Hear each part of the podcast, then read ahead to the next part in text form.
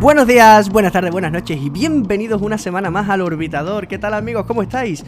Bueno, pedazo, pedazo de misión que tenemos hoy, ¿eh, Tatiana? Estuvimos hablando hace ya algunas semanas de cómo nace una estrella, ¿no? Estuvimos contando ese, ese precioso cuento del nacimiento de las estrellas y hoy, efectivamente, vamos a hablar del final de la vida de una estrella, ¿no? De cómo muere una estrella y sobre todo de la diferencia, ¿no? Porque en el universo hay varios tipos de estrellas, hay estrellas más grandes y estrellas más pequeñas, y no todas mueren igual, ¿no? No, no, no es lo mismo, ¿no? Una estrella pequeñita, silenciosa, que una gran estrella azul, gigante, caliente, ¿no? Que, que, cuando muere pues se nota, ¿no? Hoy vamos a hablar de la muerte de estrellas, vamos a explicar, igual que explicamos ese proceso bien explicado de cómo nace una estrella, hoy vamos a explicar el proceso de cómo muere una estrella. Eso es. Hoy, bueno, eh, es un tema denso, vamos a intentar hacerlo de una forma que sea entendible, ¿vale? Pero bueno, básicamente eh, lo que nos pasa aquí es que tenemos una crisis energética. ¿De acuerdo? Tenemos una crisis energética y es que en el interior de las estrellas, pues nada es eterno. Si estamos consumiendo hidrógeno, que es lo que decíamos que hacía que funcionara la estrella, ¿no? El consumir hidrógeno, eh, ese hidrógeno en algún momento se acabará. Y eh, igual que el petróleo en la Tierra, ¿qué hacemos ahora? No tenemos una energía que contrarreste la gravedad. Claro, pero aquí hay una diferencia, porque yo voy en mi coche, a mí se me acaba la gasolina y el coche hace pop, pop, pop, y se para, ¿no? Y, tengo que llamar a la grúa. En el caso de las estrellas es diferente, porque cuando el coche se queda sin gasolina explota, ¿no? Claro, es que, claro, esa es la cuestión. A ver, realmente las estrellas tienen cada una una cierta capacidad para hacer frente a esta crisis energética, ¿vale? Vamos a decir que una estrella muere y comienza a morir en el momento en el que se agota el hidrógeno en el núcleo. Puede que haya más hidrógeno en capas más externas, pero en el núcleo ya no queda. Y ahí es donde empieza este proceso de muerte, ¿vale? Esta agonía. En el caso de las estrellas pasa una cosa y es que cuanta más masa tiene la estrella, cuanto más grande es, más rápido se agota ese hidrógeno en el núcleo. O sea, cuanto más grande una estrella, más corta es su vida. Claro, yo esto siempre lo explico a la gente haciendo la, comparativa entre un Renault Clio 1200 y un Fórmula 1. Yo siempre digo lo mismo, ¿no? Eh, si tú tienes un Clio, un Clio pequeñito, pues eso consume poco, hace poco ruido, también es verdad, corre poco, ¿no? Es un coche fiable, pero que te dura si lo cuidas muchos, muchos, muchos años. En cambio, tienes un Fórmula 1 y claro, ese Fórmula 1 lleva al lado un camión de Repsol, ¿no? Porque eso chupa eh, los 6 litros a los 100, eso no lo ha visto él en su vida, ¿no? Hace mucho ruido, corre mucho, pero claro, todos hemos visto cuando de repente en una carrera de Fórmula 1, de repente el coche sale ardiendo, ¿no? Porque claro, tienes tantísima potencia ahí dentro que, cualquier fallo, cualquier pequeña pieza que desestabilice el sistema, ¡bum! ¡Bum! Bueno, vamos a ver, eh, antes de empezar, unas cuantas claves para poder seguir todo, todo este rollo que os vamos a contar después, ¿vale? Lo primero, cuando un gas se calienta, se expande. Por eso los globos suben, los globos aerostáticos, ¿no? Eso es, los globos aerostáticos, tú calientas el gas y por eso sube. Cuando el gas se enfría, se contrae. Pero... baja. Eso es, baja la, eh, baja la temperatura. Pero si tú contraes por gravedad, al juntar más, hacíamos, recordamos la operación pingüino del otro día, al haber, una contracción, la temperatura aumenta otra vez. ¿Vale? Nos pegamos mucho, estamos calentitos. Javier Santaolalla en mitad de la discoteca, ¿qué? Eso es. Pues todo esto está muy bien siempre cuando el gas no esté en un estado que se llama degenerado. Un gas normal y corriente hace todas estas cosas de expandirse, enfriarse, contraerse, calentarse con tranquilidad. Pero si el gas está en un estado que llamamos degenerado, por mucho que se caliente, no se expande. Entonces acumula temperatura, acumula energía, acumula energía, pero no se expande. Porque básicamente lo que le pasa a ese gas es que eh, es como una sopita de partículas, muy calentita. Y no reacciona igual que un gas que no está en este estado. ¿Estaríamos hablando de plasma prácticamente, Tatiana? Eh, bueno, no llega a ser plasma, ¿vale? Es gas degenerado. Es concretamente, para ser riguroso, es gas degenerado. Pero lo único que necesitáis saber es eso, que cuando el gas está degenerado, al aumentar la temperatura no se expande. Por lo tanto, ahí sigue creciendo la temperatura. Llega un punto en el que se rompe esa degeneración y entonces el gas vuelve a comportarse como un gas normal. pero mientras está O sea, en ese es estado- un- una etapa, ¿no? es como una, es como una gas. batería. O sea, es como una batería. Lo que se dedica es a acumular energía, acumular energía, acumular energía y en cierto momento hace ya y la suelta y, y se expande. ¿Vale? Muy bien, pues Ya teniendo tenemos esto eso. claro, vamos a la primera parada del orbitador de hoy. Vamos a una estrella pequeñita, vamos a una estrella como el Sol, ¿no? Una estrella de menos de cuatro masas solares, una cosita así. ¿Vale? Una estrella pequeñita. Cuando hablamos de masas solares, por- porque probablemente hay gente que no, que no lo entienda, ¿no? Que no lo sepa, hablamos de que eh, una estrella nosotros la medimos en masas solares. Decimos, venga, ¿cuánto, ¿cuántas veces grande es, nuestro- es esta estrella en comparación con nuestro Sol? Si hablamos de una estrella de menos de 4 masas solares, estamos hablando de que si tú coges nuestro Sol, su masa la multiplicas por 4, eso es lo máximo que Eso vamos a máximo, tener. De ahí eso para abajo, ¿de acuerdo? de ahí para abajo. Entonces, hemos dicho, eh, hemos ido fusionando hidrógeno en el núcleo y produciendo helio. Y llega un cierto momento en el que ya no queda hidrógeno y solamente queda helio en el núcleo.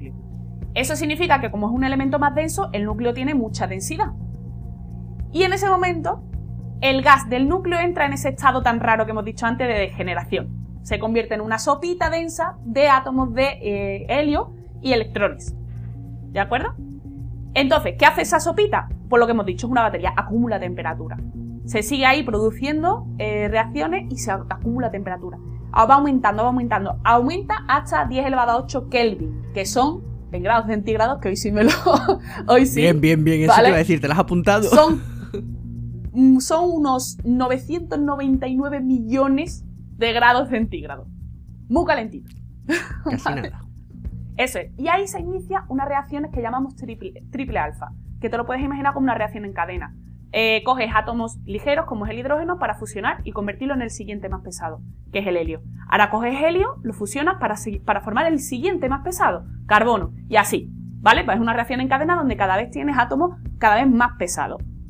¿Vale? Y esto, claro, cuanto más pesado es el átomo, que vas a fusionar, más temperatura necesitas. Entonces, como la temperatura vas a tener la que vas a tener según la masa que tengas, porque llega un momento que por mucho que la gravedad comprima, hay X pingüinos, no hay X más 1.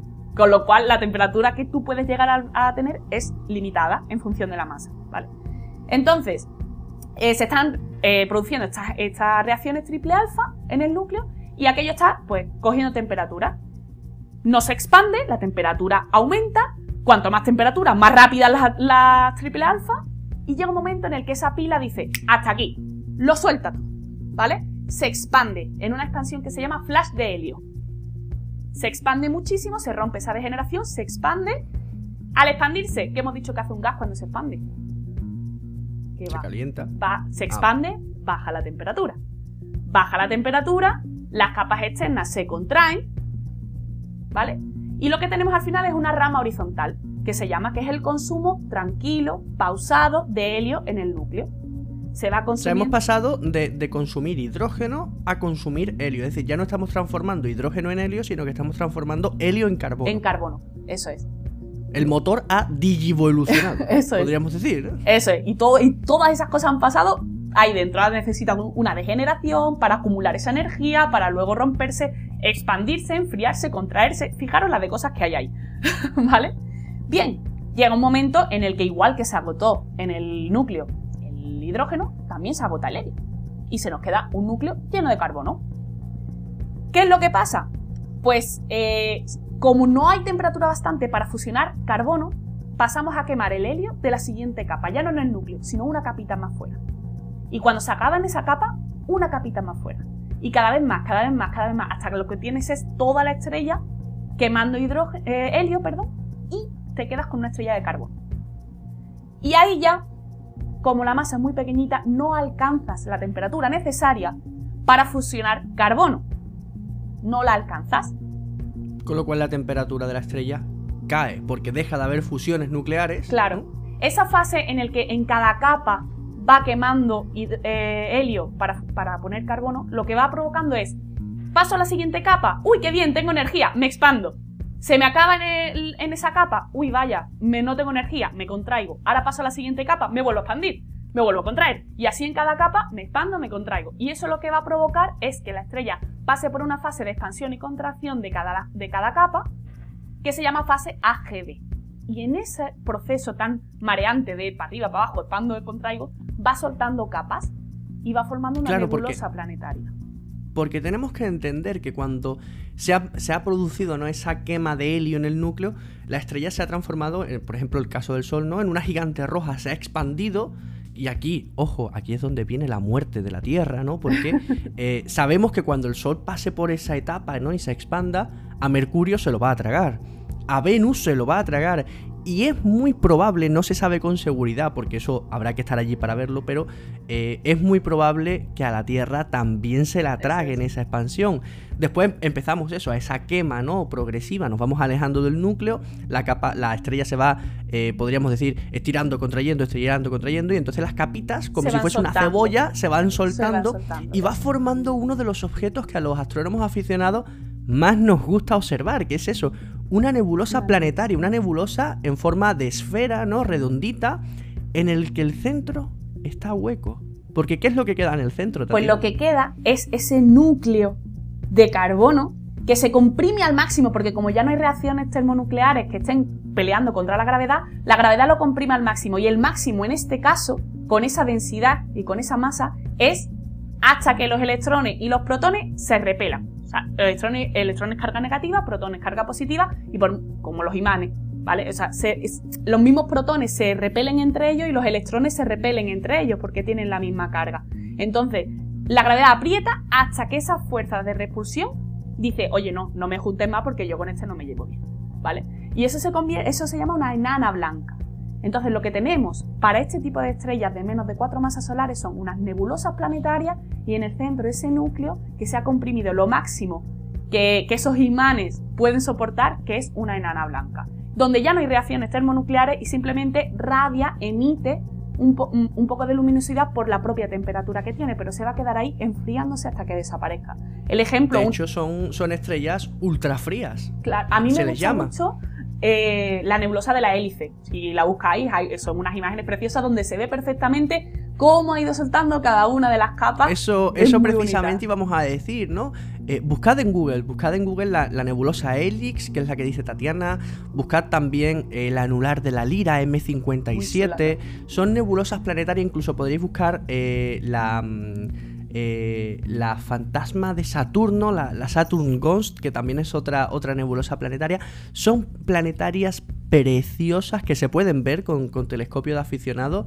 De verdad, buscarlas en Google porque son nebulosas preciosas y además con las fotos del Hubble, ¿no? Que, vienen en color, que se ve todo, todos esos componentes que, la tienen, son, son de verdad, son fotografías para fondo de pantalla. Entonces, resumiendo, degeneración, acumulo, se rompe, flash de helio, esa rama horizontal donde quemamos helio en el núcleo y luego ya en la fase AGB que es la de me hincho, me deshincho, me hincho, me deshincho. Y terminamos en nebulosa planetaria y en anal.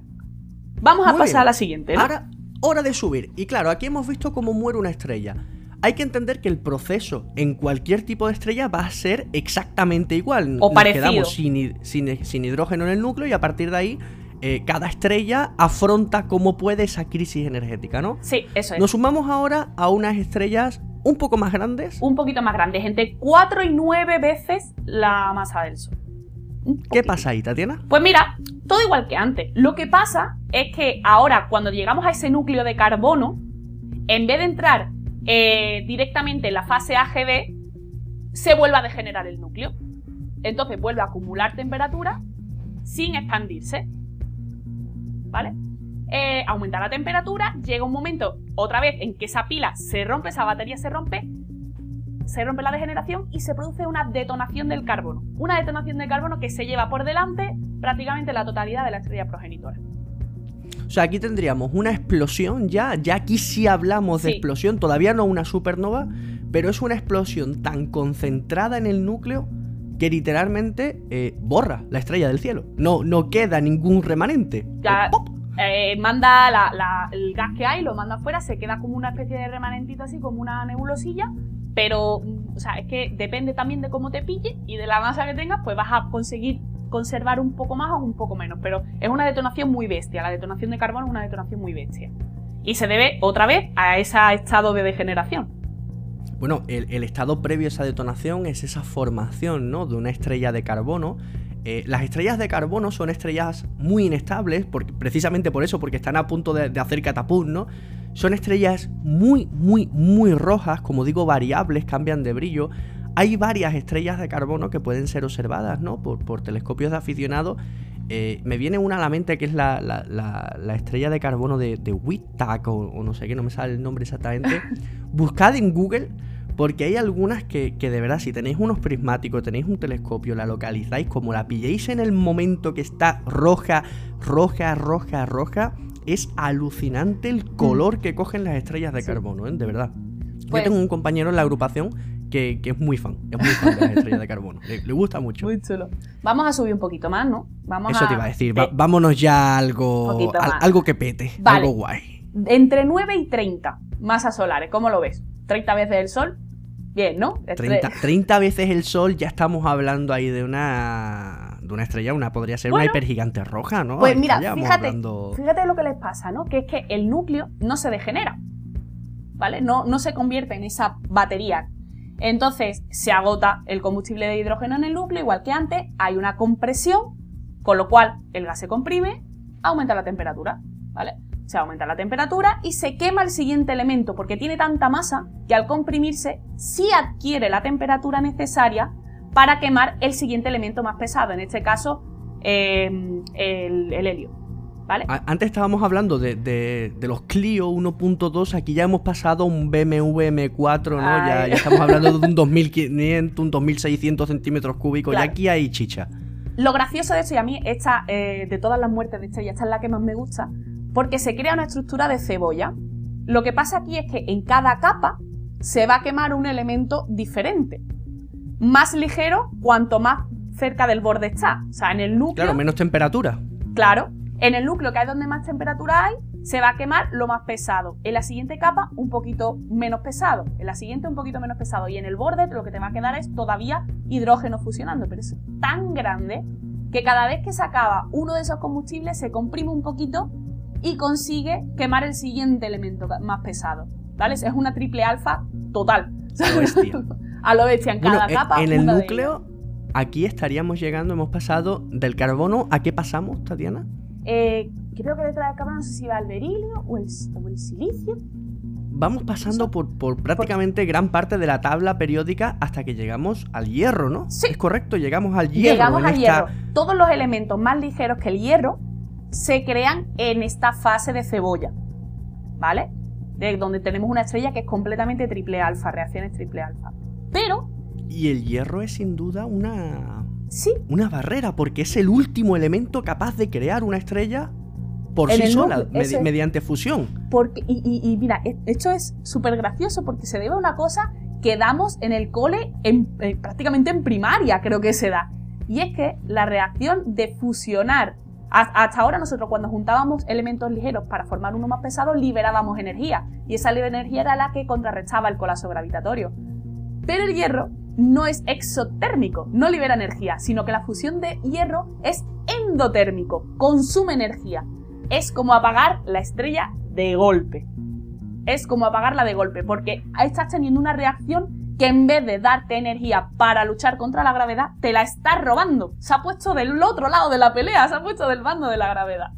La balanza aquí totalmente Buah. se ha descompensado, pero, pero de un momento De un momento. se produce una desestabilización, desestabilización brutal e instantánea. ¿Y qué es lo que ocurre, Tatiana? Pues que en fracciones de segundo, en fracciones de segundo, esa bestialidad de estrella tan enorme colapsa sobre sí misma, todo cae hacia el centro, todo cae hacia el centro, y claro, ¿qué es lo que pasa con una esfera? Que si yo vengo de un lado de la esfera y tú vienes del otro lado de la esfera, en el centro nos vamos a chocar, pero además eso pasa en todas las direcciones de la esfera. Con lo cual lo que pasa es que todo colapsa hacia el núcleo y en el núcleo todo choca con todo, se produce un efecto rebote que se convierte ¡Bum! ¡Bum! Eso es. Lo que pasa ahí es una onda de densidad, no es una explosión como puede explotar un coche o como puede explotar una bomba, sino que es una onda de densidad, es eso, un choque en el que en todas las direcciones hay algo que choca con algo, rebota hacia afuera y además esa onda de densidad se acelera conforme va hacia afuera porque cada vez encuentra menos, menos oposición cada vez avanza más rápido, se acelera esa onda de densidad y eso termina en una explosión. Lo puedes imaginar como una explosión, pero no es, no es la misma explosión que una bomba. ¿Vale? Es, es eso, es todo colapsa, Es una repulsión a lo sale. bestia, es un rebote, ¿no? Es un, rebote, eso es. Es un rebote muy a lo bestia, una colisión muy a lo bestia. O sea, aquí es curioso porque tenemos una estrella que colapsa y aquí la gente lo, probablemente lo primero que se haya imaginado es una estrella que colapsa, un agujero negro. Pero no. No. Aquí tenemos una, un, un colapso en el centro que todavía es denso, tenemos ese hierro, se producen esos choques, ese rebote extremo, tenemos ese boom, tenemos esa supernova, ya sí estamos hablando De una supernova. ¿Y qué queda? A ver, Porque queda algo. Lo que pasa es que en, en ese colapso hacia adentro, toda esa caída hacia el núcleo imprime mucha energía sobre el núcleo.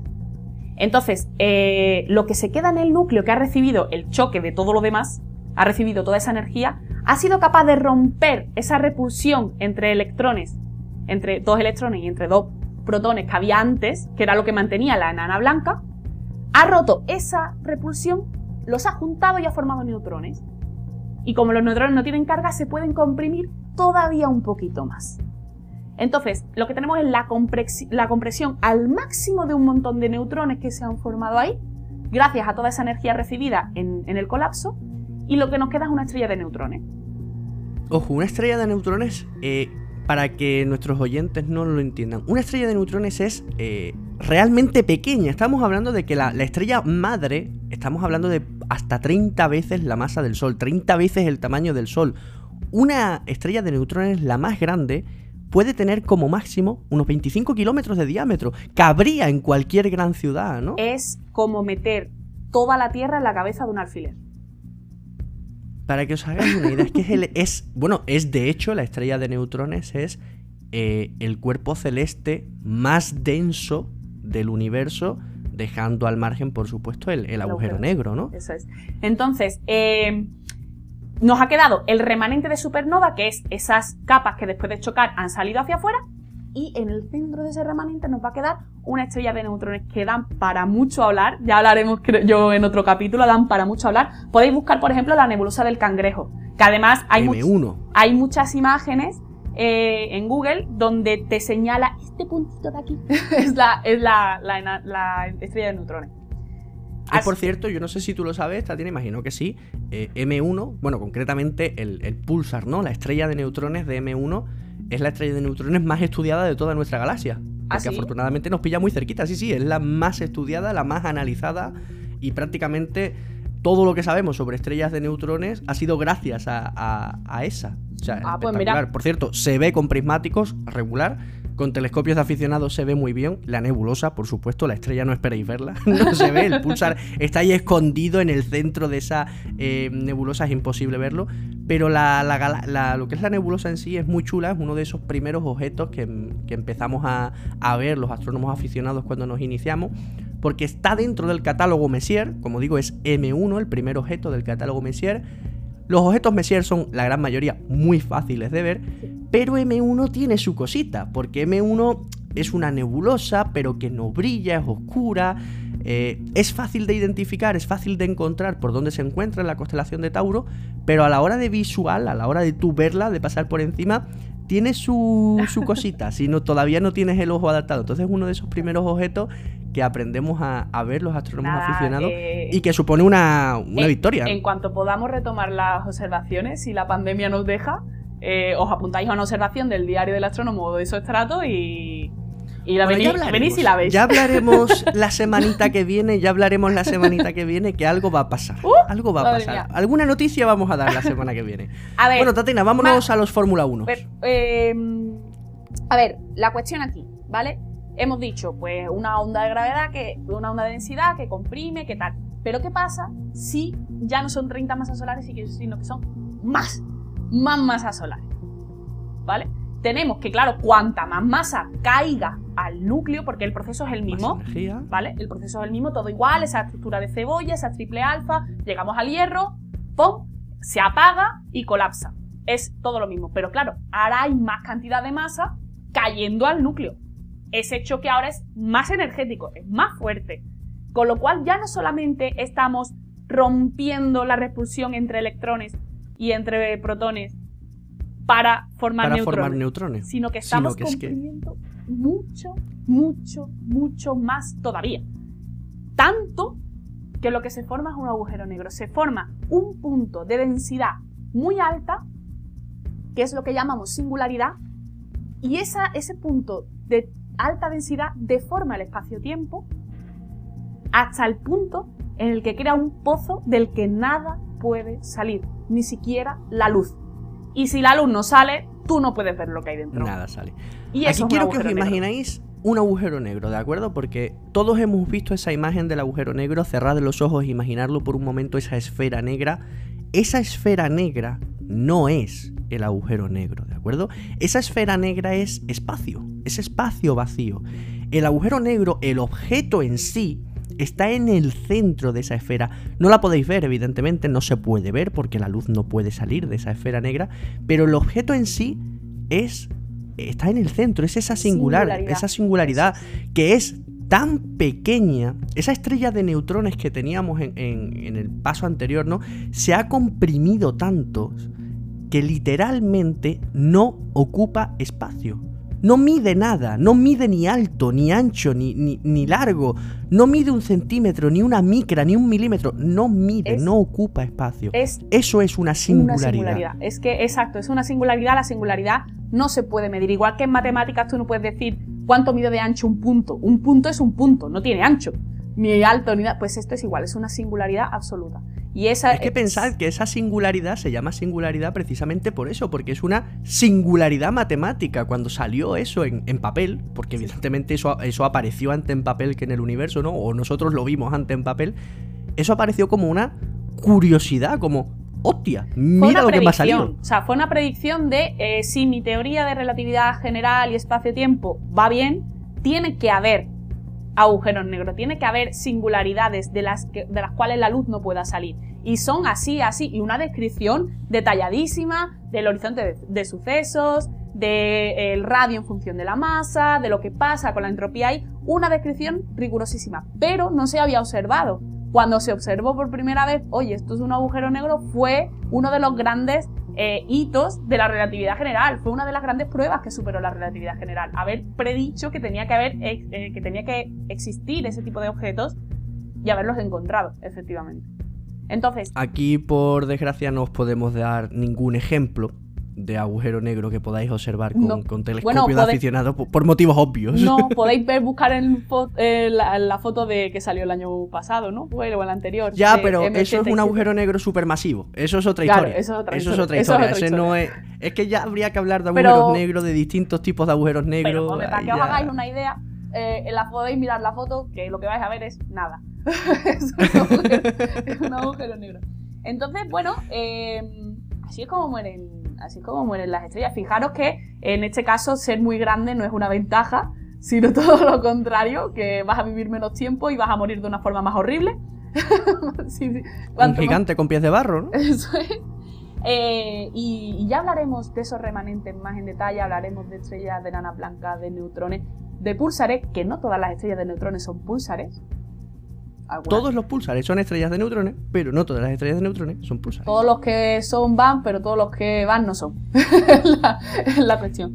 Y Muy bien, Tatiana. eh, espero que más o menos haya quedado clarito, si no, bueno. a- Yo creo que sí ha quedado genial, pero no quiero que aterricemos el orbitador sin antes recordar a un grande, ¿no? Que es, que es Carl Sagan, evidentemente. Hemos estado hablando de, de que esas estrellas siempre expulsan algo, siempre forman una nebulosa, bien sea una planetaria, bien sea esa, esa expulsión, ¿no? De la Esa explosión de carbono, eh, esas supernovas. Hemos estado hablando de cómo las estrellas pequeñas transforman hidrógeno en helio y al final un poquito, ¿no? Estrellas como nuestro. Sol, un poquito de carbono. Estrellas más grandes eh, llegan hasta el hierro, pasando por el berilio, pasando por, por gran parte de la tabla periódica. Después en esa supernova que no hemos hablado, pero en esa supernova la temperatura es tan alta que se forman otros elementos Sí. como el oro, como la plata, como el el, resto uranio, de ¿no? elementos químicos se forma ahí. En, la supernova propiamente dicha, en ese colapso tan grande de me caigo todo para adentro, y ese choque ahí aumenta mucho la temperatura, aumenta mucho la densidad y es lo que propicia que se creen elementos más pesados. El 95% podríamos decir de la tabla periódica se forma o durante la vida de una de estas estrellas tan grandes o durante su muerte, ¿no? Durante esta supernova. Y todo eso queda esparcido en el universo, todo eso queda esparcido en esa nebulosa de la que vuelven a nacer estrellas nuevas, de la que vuelven a nacer planetas, de la que nacimos nosotros, porque antes del sistema solar había una estrella, una estrella que explotó en forma de supernova y formó el Sol, formó las estrellas vecinas, formó los planetas, ¿no? En los que nosotros vivimos y nos formamos nosotros. Todos los elementos que nos forman el hierro de vuestra sangre, el plutonio que usamos en las centrales nucleares, el oro de nuestras joyas, todo eso se formó en el universo. Por eso decía el enorme Carl Sagan que somos polvo de estrellas. Eso es, eso es. Y además eh, hay una cosa mm, que a mí me gusta mucho de, de toda esta historia, ¿no? Que es lo insignificante que somos, las cosas tan enormes que pasan, tan violentas que pasan, y, de las cuales no nos damos cuenta. Y además piensa una cosa, y es que las primeras estrellas eran casi todo hidrógeno. Pero claro, el ambiente cada vez está más sucio porque una estrella produce otros elementos que queda disperso que forman nubes que van a formar las siguientes estrellas. Esas nubes ya no son solamente hidrógeno, sino que tienen otro tipo de elementos que todo lo que no es hidrógeno llamamos metales. Con lo cual, conforme este proceso se da y se repite y cada vez más y las poblaciones de estrellas cada vez están más sucias, ¿qué va a pasar ahí? Llegará un momento en el que quizás nazcan estrellas a partir de elementos más pesados y no del hidrógeno, Tatiana.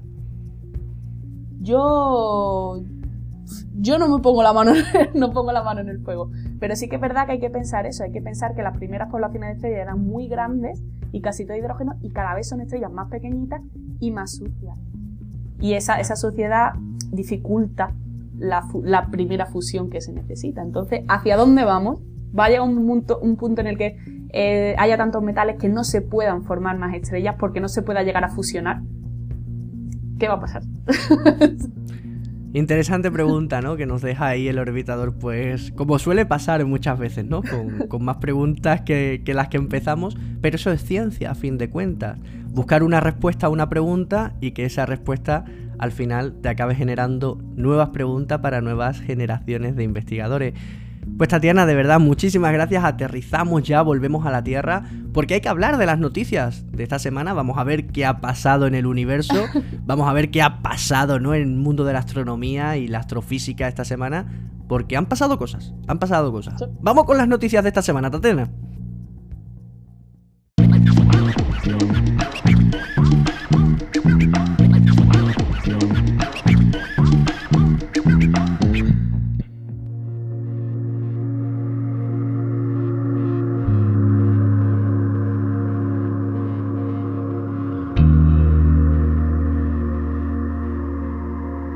Pues empezamos con las noticias de esta semana, con una nebulosa, ¿no? Hemos estado hablando de esas nebulosas, de esas muertes de estrellas, y hemos encontrado una nebulosa, la, nebulosa mantarraya, un nombre precioso, por cierto, que se está desvaneciendo, Tatiana, se está marchando, se está... Adiós.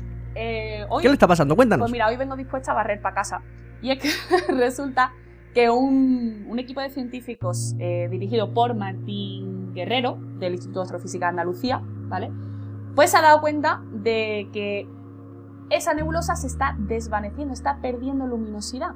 Y esto ha sido gracias a, la, lo grande, lo magnífico que es ese telescopio Hubble que tenemos ahí. Es tan preciso, mide tan bien las luminosidades que nos hemos podido dar cuenta, eh, comparando fotos de 1996 de ese mismo objeto y de 2016, nos hemos dado cuenta de que se está desvaneciendo, está perdiendo luminosidad, está cambiando su forma y además lo está haciendo 20 años. Lo ha hecho muy rápido. ¿Vale? Estamos viendo evolución. Que eso es raro realmente, porque las nebulosas son objetos muy, muy, muy grandes, enormes, muchísimo más grandes que nuestro sistema solar. Son muy grandes. Y que cambien. Y, y cambia, o sea, se evolucionan muy despacio. y además normalmente se expanden. No normalmente no es que cambie la forma, es que se expanden. Pero este está cambiando su forma y bajando su luminosidad a un ritmo increíble, tan rápido que nos está dando tiempo en lo que es la vida de una persona a darse cuenta de cómo está cambiando eso, de cómo está evolucionando y eso es es brutal.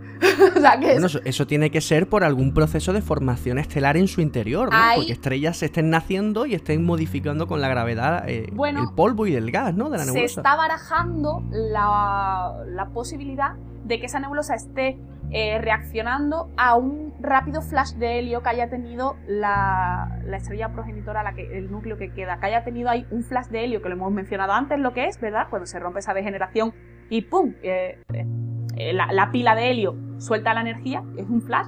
Pues se está hablando de eso, de que a lo mejor es una reacción de la nebulosa a un flash de helio que haya podido tener el núcleo remanente que queda ahí o alguna cosita de esta, pero es increíble la suerte que tenemos de poder estar viviendo esto prácticamente en tiempo real, porque 20 años en el universo es tiempo real, ¿vale? Sí, sí, eso no es nada. Eso no es decir, nada. 20 años en la vida de una persona no es nada, en el universo mm, es un segundo. Eso es. Entonces es, es tan bonito poder verlo y tan chulo que nos hayamos dado cuenta y gracias Hubble, por favor, qué penita que lo vayan a retirar porque ha dado, vamos, increíble. Hombre, a ver, a ver, no es porque lo queramos retirar, es que eh, le quedan nada más que tres giroscopios en el momento que falle uno. Es que el pobrecito mío lleva ya muchas horas de trabajo, hay Sí. que jubilarlo. Sí, hay que jubilarlo. Sí, pero da mucha penita porque realmente nos ha dado cosas maravillosas como esto, como poder ver evolución estelar en directo.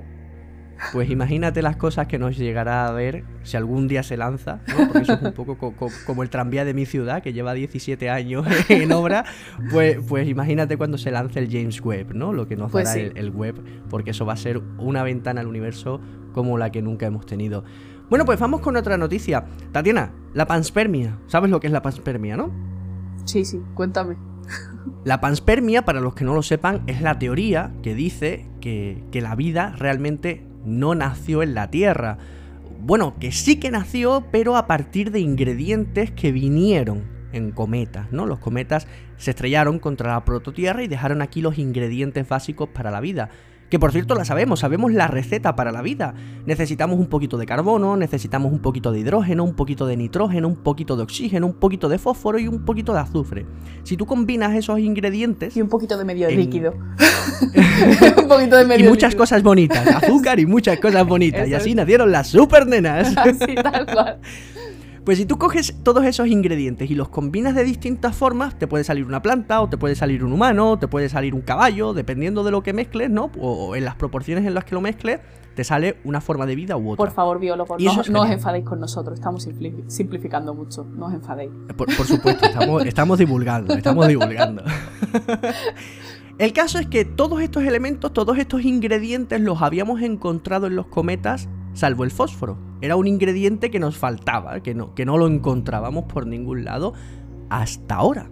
Hasta ahora que un estudio eh, liderado por Harry Leto de la Universidad de Turku, eh, utilizando un instrumento muy chulo que se llama analizador de masas de iones secundarios cometarios, o apodado COSIMA por sus siglas, ha encontrado en el cometa 67P Churyumov-Gerasimenko, fue descubierto por un soviético, evidentemente. el Mérito decirlo bien, ¿eh? Sí, sí. Pues ha encontrado fósforo. Ha encontrado fósforo además de una forma muy interesante, porque anteriormente ya se había encontrado fósforo en los cometas, pero este estaba en el interior de, de ciertos minerales que no nos sirve. Para que esa receta se pueda hacer, ¿no? Para que esa vida se pueda crear, el fósforo tiene que ser soluble. Tenemos que entender, ten- que entender que la vida en la Tierra nació en los océanos. Entonces es necesario que ese fósforo se pueda disolver en el agua. Y claro, cuando está dentro de un mineral, pues eso no pasa. El caso es que eh, sí que se ha encontrado ahora fósforo en bruto que puede ser soluble. Se ha encontrado en la coma interna de este cometa, ya os digo, eh, y el estudio que ha sido publicado en la Monthly Notice of the Royal Astronomical Society y que nos dice, pues, oye chicos, que ya tenemos todos los ingredientes en los cometas, que esta teoría de la panspermia cobra cada vez más, Más fuerza y que perfectamente podría ser posible que, al igual que, que la Tierra se formó a partir de la nebulosa, que esos ingredientes para la vida, o al menos parte de ellos, llegasen en forma de cometa. Fíjate, qué bien. Pues mira, yo voy a, voy a seguirte el rollo. Voy a seguir por ahí y voy a barrer otra vez para casa. Porque resulta que eh, investigadores de la Universidad de Oviedo, aquí en España, y del Centro de Astrobiología de España, eh, han estado haciendo cálculos mecánico-cuánticos de alta precisión que suena chungo. pero de narices. o sea, suena chunguísimo. Chungo, pero de narices. ¿Vale? O sea, cálculos mecánico-cuánticos. De alta Toma ya el álgebra donde se quedó, ¿sabes? O sea, muy, muy chungo. Y han estado estudiando un, un material que es un hidrato de gas. Eh, básicamente, para que os lo podáis imaginar, es como mezclar agua con otro elemento, en este caso dióxido de carbono. Que son, y han cogido agua y, y dióxido de carbono y lo han puesto a las condiciones que hay, por ejemplo, en Ganímedes o en Europa. Eh, así con, con temperaturas bajas y tal. Y esto resulta que forma un hielo que tiene como mm, túneles pequeñitos, forma una estructura al congelarse que tiene como túneles pequeñitos por los cuales puede viajar ese dióxido de carbono en forma de gas. Como que lo tiene ahí atrapado. ¿Qué es esto porque es tan guay? Es tan guay porque resulta que en estas lunas, que ya sabemos que es uno de los grandes candidatos para albergar vida en nuestro sistema solar, hay una capa de hielo muy gorda, luego hay un océano salado debajo y luego abajo está pues, la superficie eh, rocosa, ¿no? Claro, ¿qué pasaba? Que meter un compuesto como el dióxido de carbono, que, que tiene carbono, que es uno de los ingredientes que hemos dicho para la vida, meter eso en, en la parte líquida, como había una capa de hielo en medio, pues no se puede atravesar. Pero si este elemento está presente, como parece que lo está, ya Existen esos túneles. Claro, existen esos túneles, entonces estamos pudiendo poner en contacto ese, ese carbono del dióxido de carbono en- con, con el agua salada, que además tiene agua de sal con muchas sales minerales, que son ingredientes para la vida. Entonces, pues fíjate, fíjate tú qué bien, son eso permite fuentes de carbono atravesar el hielo y estar en contacto con agua líquida en ricas sales minerales. Muy chulo, más, más Bueno, probabilidades para vida. hablando, Estamos hablando de muerte y de vida, muerte y de vida, muerte y vida, ¿eh? de un lado para otro. Bueno, vamos a movernos un poquito al planeta rojo. Vamos a hablar de por qué es eh, tan poco eficiente mandar misiones, por ejemplo, a, a estudiar in situ, ¿no? ¿Por qué es tan importante traer muestras a la Tierra? ¿Por qué es tan importante poder estudiar aquí en la Tierra cómo es nuestro sistema solar?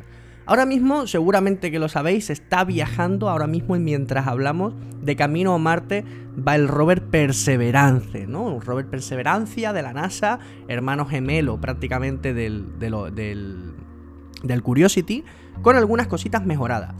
Este rover lleva a bordo un instrumento que se llama MOXIE. Y MOXIE es muy interesante porque MOXIE lo que trata de hacer o lo que va a tratar de hacer cuando esté en Marte es coger eh, parte de, la atmósfera de Marte, el aire que hay en Marte, porque hay aire, no es respirable y hay muy poquito, y transformarlo en oxígeno. Coger un poquito de- de ese medio ambiente marciano y transformarlo en oxígeno respirable para los seres humanos, algo que sería la leche de cara a colonizar el planeta rojo. Y eso está genial, eso está genial hasta que unos ingenieros de la Universidad de Washington han sacado un instrumento capaz de hacer electrólisis en salmuera. ¿Qué es esto? Muy bien, esto es aplicar una corriente eléctrica a un montón de agua salada, muy salada, como la que hay en Marte, bajo el subsuelo de Marte. En Marte hay agua, mucha agua, el problema es que está muy, muy, muy salada, muchísimo más que nuestros océanos. Pues al aplicar electrólisis a, esa salmuera, se separan los elementos. Ya sabéis que la fórmula del agua es H2O, pues le sumas un poquito de sodio, ¿no? Esa sal para sacar esa salmuera. Pues mediante electrólisis sacas esos componentes, ¿no? Por separado y puedes formar un poco lo que te dé la gana. Como digo, eh, químicos, bioquímicos, no me matéis. la gracia que tiene aquí es que gracias a este aparatito que han sacado estos señores de la Universidad de Washington, de esa salmuera marciana se puede sacar oxígeno respirable en muchísima, pero muchísima más cantidad de la que va a sacar Moxie, pero es que también va a sacar hidrógeno. ¿Que para qué sirve el hidrógeno? Para hacer combustible de cohetes. Uno de los grandes problemas de la colonización de Marte es que, venga, vale, vamos. ¿Y cómo vuelve? Pero ¿cómo volvemos? Porque volver no podemos, no, no podemos generar una nave lo suficientemente grande con tanto combustible como para ir y volver a Marte. Así que hay que crear Claro. eh, combustible en Marte. A ver, hay que, ¿Cómo lo hacemos? hay que decir que esta este proceso de electrólisis es una cosa que ya se hace aquí en la Tierra, pero que normalmente se hace con agua pura.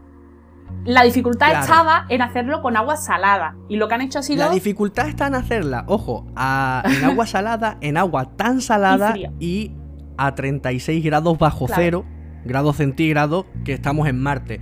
Pues claro, cuando esto se consigue, se consigue sacar oxígeno respirable, se consigue sacar hidrógeno para los cohetes, pero es que encima con muchísima, muchísima, muchísima menos energía de la que va a necesitar Moxie. Sí. Lo que han hecho ha sido eh, materiales nuevos, si es que al final los materiales lo son todos. Lo que han hecho ha sido eh, para el. Porque la, electrolisis se pone un polo positivo y un polo negativo para que la electricidad vaya de uno a otro, ¿no? Pues para uno han puesto eh, pirocloro de rutenato, y para el otro nos vale platino o carbono. Han probado con materiales nuevos y han conseguido. Fíjate, ahí, ahí es donde estaba. Hay que seguir investigando materiales.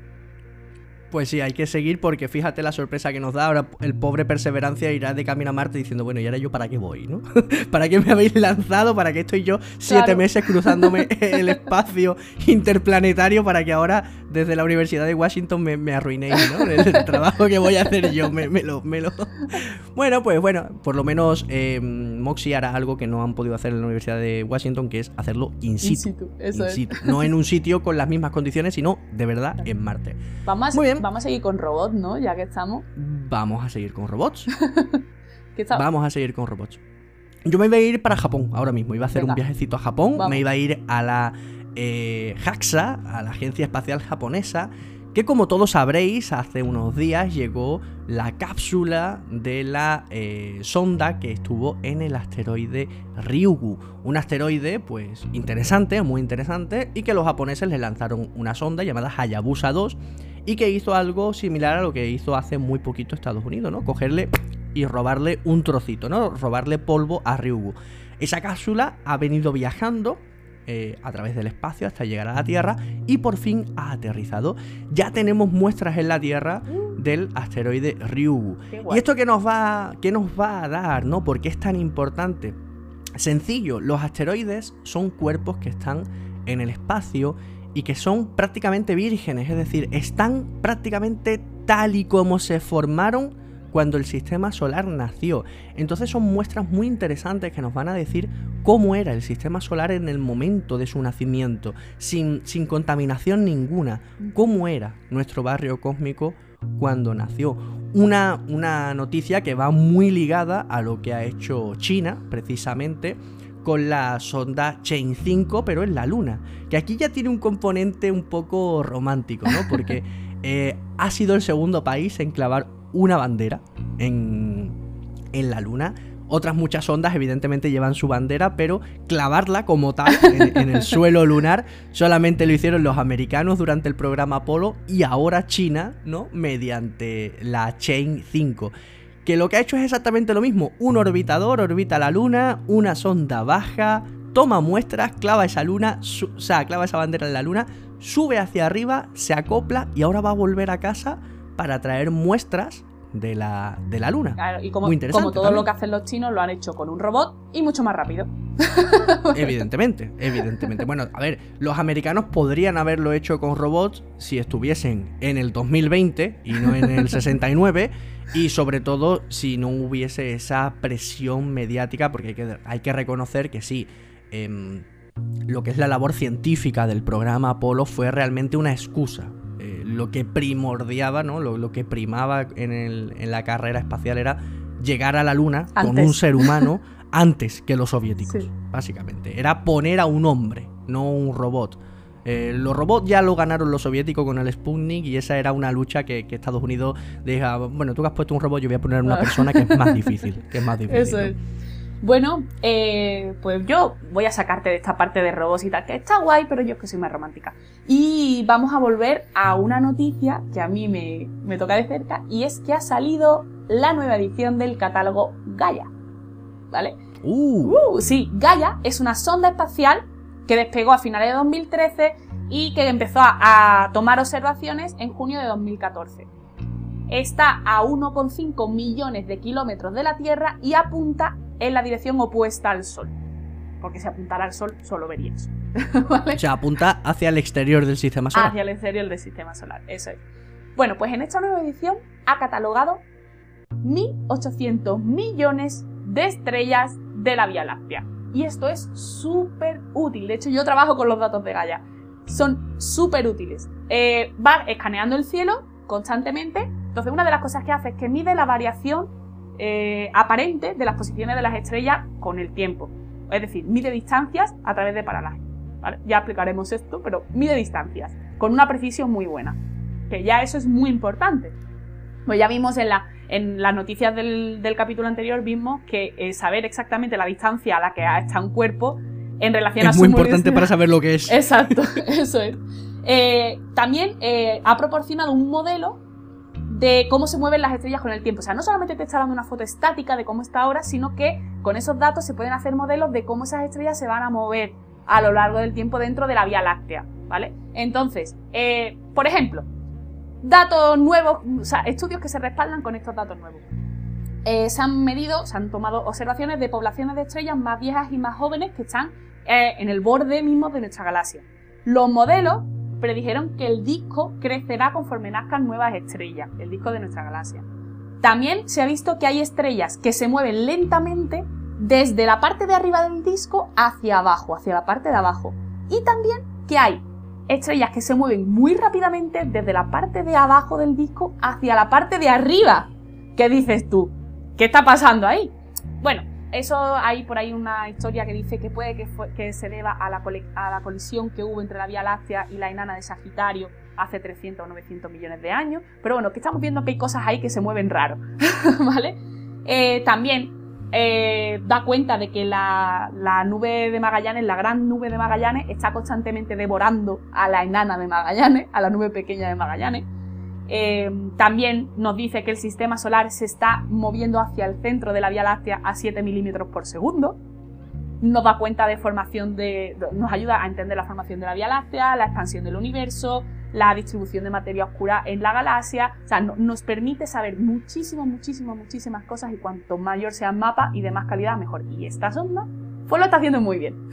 Tercera edición. Es que Gaia, es que Gaia desde que fue lanzada, todo lo que nos da Gaia es aplaudible. Sí, ¿eh? lo está haciendo muy muy bien. Así que, que, ganas de empezar a trabajar con los datos nuevos. a, ver si no tardan mucho en llegarte, ¿no? Porque Tatiana, esos datos a ti te llegan en bruto, te llegan ya procesados de alguna manera. Eh, no, o sea, se procesan. Eh, hay, hay, gente a la que le llegan en bruto. También depende del estudio que tú vayas a hacer. Hay cosas que te interesan tal cual, lo mides tal cual, luego hay otras cosas que tienen que pasar por unas ciertas correcciones, eh, porque a lo mejor el, aparato que está midiendo eso, tú sabes que tiene un cierto error que tienes que corregir. O sea, no es que estés trucando los datos, sino que tu aparato a lo mejor tiene un error, eh, electrónica pura, medible. medible y tienes que eh, sumar o restar ese error para que el dato que tú tengas ya venga limpio, sin ese error. Entonces, es un proceso en el que hay que limpiar y tal, pero que, son muchísimos datos y sobre todo lo más chulo es eso, el tema de velocidades, el tema de, de la, no la estaticidad de los objetos, sino toda la información que te va a dar en cuanto al movimiento y la evolución. Muy chulo. Magnífico.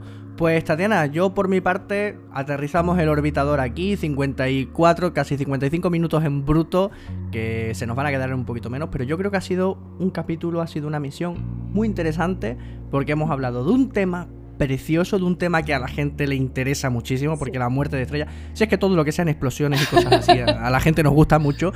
Eh, y aparte unas noticias pues muy buenas, porque realmente todas las noticias que hemos dado hoy son celebrables, son muy buenas, son muy buenas noticias y eso es, eso es muy, muy de agradecer, ¿no? En este año, pues que parece que todo va tan mal, que todo sale tan mal.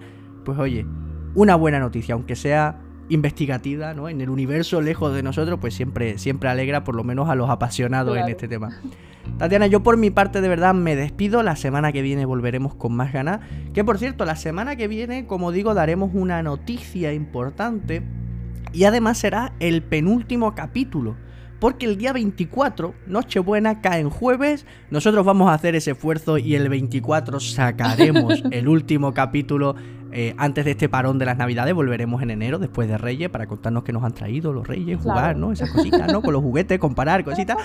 Pero sí que sí, la semana que viene que nadie se pierda el capítulo porque vamos a dar una noticia y vamos a lanzar algo interesante que a la gente le va a gustar y que por fecha. Bueno, me callo, me callo, me callo. Que al final haces spoiler. Sí, sí, al final hago spoiler. Yo, amigos míos, me despido, dejo a Tatiana que se despida desde Control de Misión, corto y cierro. Hasta luego.